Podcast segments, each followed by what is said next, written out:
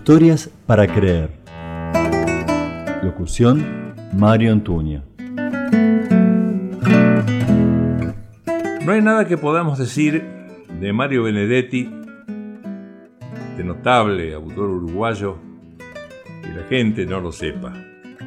Gran cuentista, gran narrador, un hombre que realmente captó la esencia rioplatense y la transmitió en versos y en letras hicieron historia en la literatura rioplatense, la literatura americana, por no decir mundial.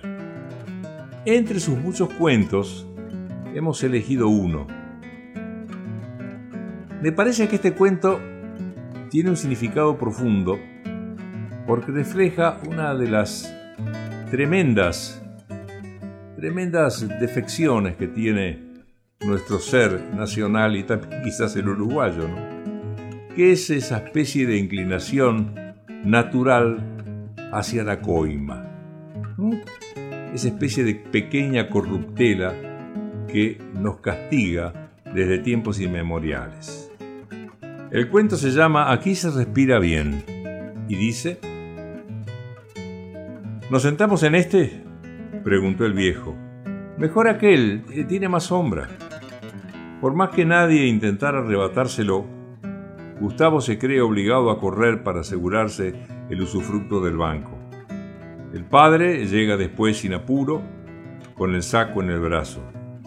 Se respira bien en este rinconcito, dice, y para demostrarlo, resopla ostensiblemente. Luego, se acomoda, saca la tabaquera y arma un cigarrillo entre las piernas abiertas. A las 10 de la mañana de un miércoles, el Prado, estaba tranquilo, tranquilo y desierto. Hay momentos tan calmos que el ruido más cercano es el golpe metálico de un tranvía de Millán.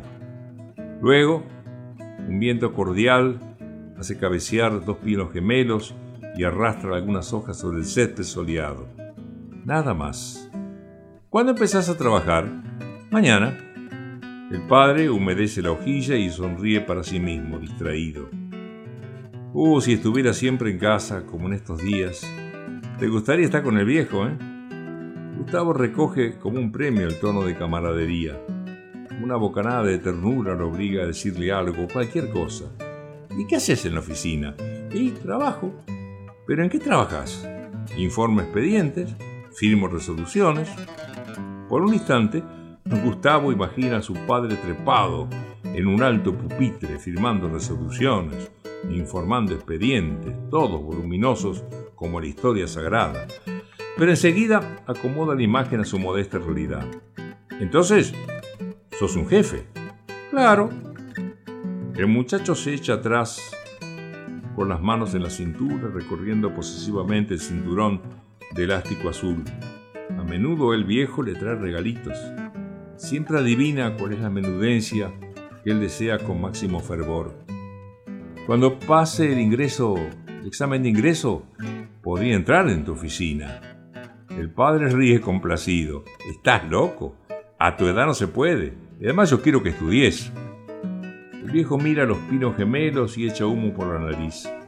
Gustavo sabe con absoluta precisión qué se espera de él. ¿Qué materia te gusta más? Historia. Mentira. Le gustan las cuentas. Pero confesarlo equivale a seguir arquitectura o ingeniería, como le pasó al hermano del Tito. No hay ninguna carrera que se base en la historia. Por eso mismo, lo mejor será que me emplees en tu oficina. El padre suelta una carcajada. Evidentemente está encantado con la maniobra. Así que historia, ¿eh? Si no supiera que multiplicás y dividís como una maquinita. Gustavo se pone colorado. No le hace gracia el elogio. Él quiere entrar en la oficina, colocarse junto al enorme pupitre del padre, alzarle, alcanzarle los expedientes para que los autorice y pasar el secante sobre la firma. No te recomiendo la oficina, dice el viejo, que después de muchas maniobras ha conseguido escupir una hebra de tabaco. Al final del camino, amacándose lentamente como un pato, ha aparecido un hombre de oscuro, un importuno. Mamá dijo una vez que no vale la pena estudiar. Tu madre, la pobre, está cansada y a veces no sabe lo que dice. Pero, en cambio, vos no estás cansado y a mí no me gusta oírte hablar así. El padre se ha puesto serio y Gustavo se siente disminuido. El hombre pato ahora está cerca y se ha detenido a observar una araucaria. ¿Y no podría ser em, que estudiase y además eh, trabajase contigo? ¿Y no podría ser, parodia deliberadamente el viejo, que te quedaras tranquilo? Total, solo tenemos ocho años más para pensarlo. Gustavo sabe que, como siempre, el padre está en lo cierto. Tiene la sensación de que está representando el papel del tonto. Sin embargo, ahora también el padre sonríe comprensivo. Sonríe con sus labios delgados y también con sus ojos grises, bondadosos. El hombre pato se ha detenido frente a ellos. Hola, dice.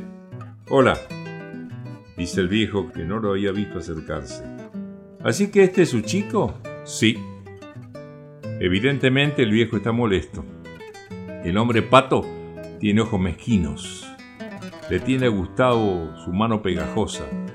Mire qué casualidad encontrarlo aquí. ¿Está de licencia? Sí. Yo tenía que cobrar unas cuentitas por la rañaga, pero el sol estaba tan agradable que me decidí a cruzar por este lado. Cierto, aquí se respira bien, comenta el viejo por decir algo. También Gustavo está incómodo.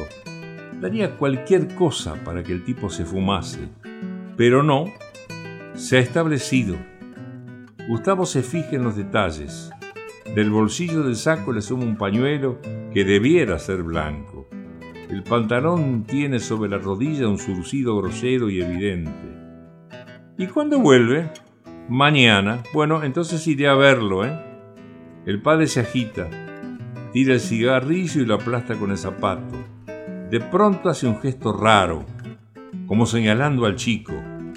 Gustavo no entiende el ademán, pero comprende perfectamente que el padre está molesto. El tipo, en cambio, no ve nada. Tengo que llevarle un regalito, ¿eh? Para que camine aquella orden de pago, ¿vio? Ahora el padre es un gesto desesperado. Mañana hablamos, ¿eh? Mañana. Gustavo siente que se le va la cabeza, pero tiene una horrible curiosidad. Una vez le había dado al pecoso Farías un rabioso puñetazo en la nariz solo porque había dicho, anoche en la cena papá dijo que tu viejo es una buena pieza. Si no recuerdo mal, es un papelito de 100, ¿qué le parece? Mañana hablamos, mañana. Gustavo nota que el padre envejecido 10 años. Se ha puesto otra vez el saco, ha juntado las piernas y está doblado hacia adelante. El tipo al fin ha comprendido a medias. Bueno, me voy. Adiós, amigo. El viejo no responde. Gustavo toca apenas la mano blanda y pegajosa. El hombre pato se aleja macándose lentamente, disfrutando del sol. Atrás le cuelga el forro descosido del saco. Sin hacer un gesto, el padre se levanta y empieza a caminar en dirección opuesta a la del tipo. Gustavo siente ahora en su mano la mano seca, rugosa del viejo. A veces la madre le toma el pelo porque a él todavía le gusta que lo lleven de la mano. Sin levantar la vista, el padre carraspea el muchacho intuye que algo le va a ser explicado. Quisiera pedir a Dios que algo les he explicado. Eh, mejor eh, no le digas a tu madre que encontramos a este. No, dice Gustavo. Aún no sabe exactamente qué le está pasando.